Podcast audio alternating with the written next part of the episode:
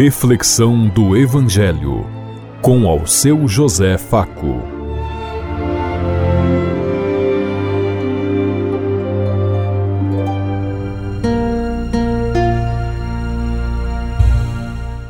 Paz e bem a todos os ouvintes da Rádio Construtiva e todas as emissoras em sintonia conosco e o povo que nos ouve. Queremos levar até você uma mensagem de amor através da palavra de Jesus Cristo, hoje no Evangelho de João, capítulo 20, versículo 2 a 8.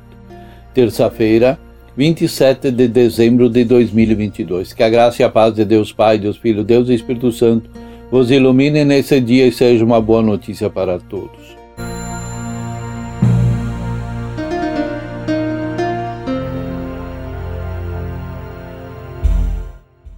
O Senhor esteja conosco, Ele está no meio de nós. Proclamação do Evangelho de Jesus Cristo, narrado por São João. Glória a vós, Senhor. No primeiro dia da semana, Maria Madalena saiu correndo e foi encontrar Simão Pedro e o outro discípulo, aquele que Jesus amava, e lhes disse: Tiraram o Senhor do túmulo e não sabemos onde o colocar. Saíram então Pedro e o outro discípulo e foram ao túmulo. Os dois corriam juntos, mas o outro discípulo correu mais depressa que Pedro e chegou primeiro ao túmulo. Olhando para dentro, viu as faixas de linho no chão, mas não entrou. Chegou também Pedro, Simão Pedro, que vinha correndo atrás, e entrou no túmulo. Viu as faixas de linho deitadas no chão e o pano que tinha entrado estado sobre a cabeça de Jesus, não estava com as faixas, mas enrolado num lugar à parte. Então entrou também o outro discípulo que tinha chegado primeiro ao túmulo. Ele viu e acreditou. Palavra da salvação. Glória a vós, Senhor.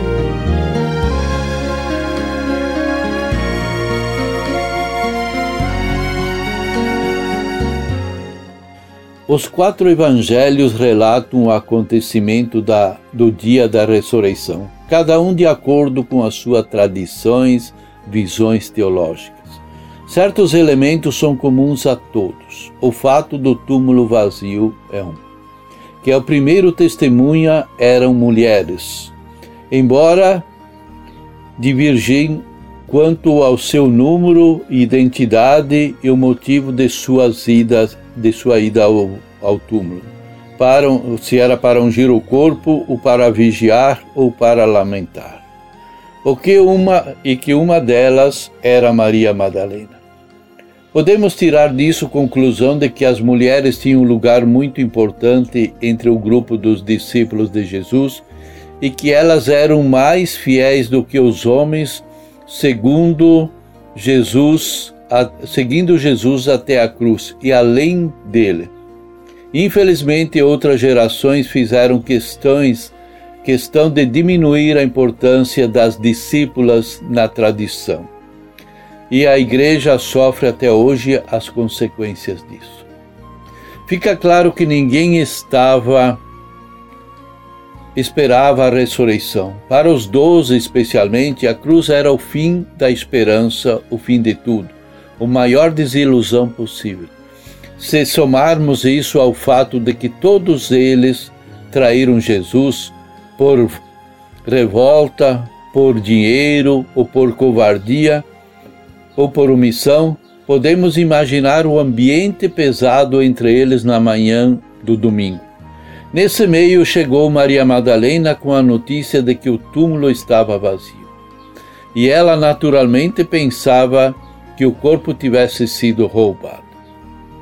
Pedro, a quem tem um papel importante nos, nos textos pós a ressurreição, e o discípulo amado correm até o túmulo. Aqui conseguimos entrever as tensões históricas que já existiam no início do cristianismo entre os discípulos, os, os seguidores do discípulo amado e as comunidades de Pedro. Pois o discípulo amado espera que Pedro reconheça o Jesus ressuscitado. Mas Pedro vê e não acredita No entanto, o discípulo amado vê e acredita. João nos deixa claro: só quem olha com os olhos do coração do amor enxerga além da aparência. Na passagem sobre os discípulos de Maús, demonstra que a nossa fé não pode estar baseada num túmulo vazio. Não é o túmulo vazio que fundamenta a nossa fé na ressurreição, mas ao contrário, é a experiência da presença de Jesus ressuscitado que explica por que o túmulo está vazio. Ah, como aconteceu que eles também o reconheceram no momento da partilha do pão. Temos que ter cuidado de não procurar bases falsas para nossa fé no ressuscitado. Hoje em dia, quando olhamos para o, o mundo ao nosso redor, é fácil não acreditar na vitória da vida sobre a morte.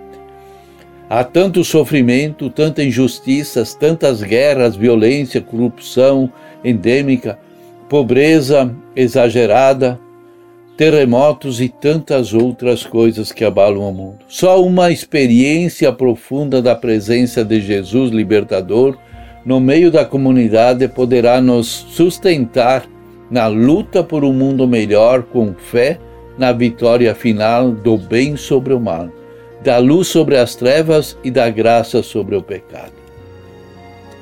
Nós somos discípulos amados, pois nada nos separa do amor de Deus em Jesus Cristo. Mas será que somos discípulos amantes? Será que amamos a Jesus e o próximo?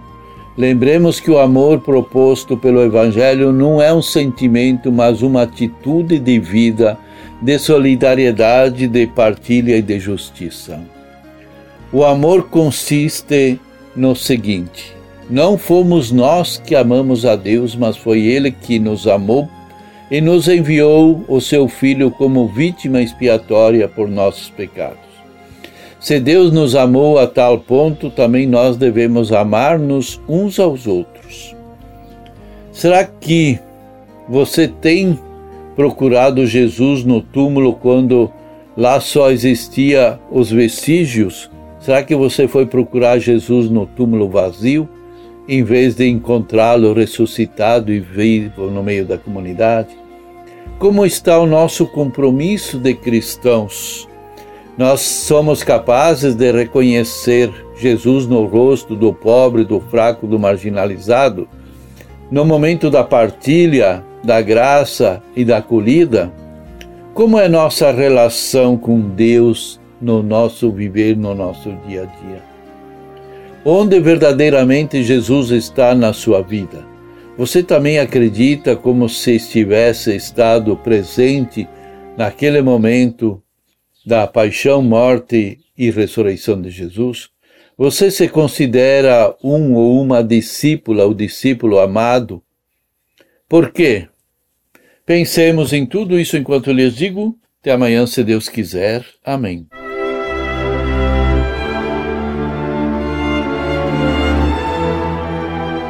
Você ouviu Reflexão do Evangelho com ao seu José Faco.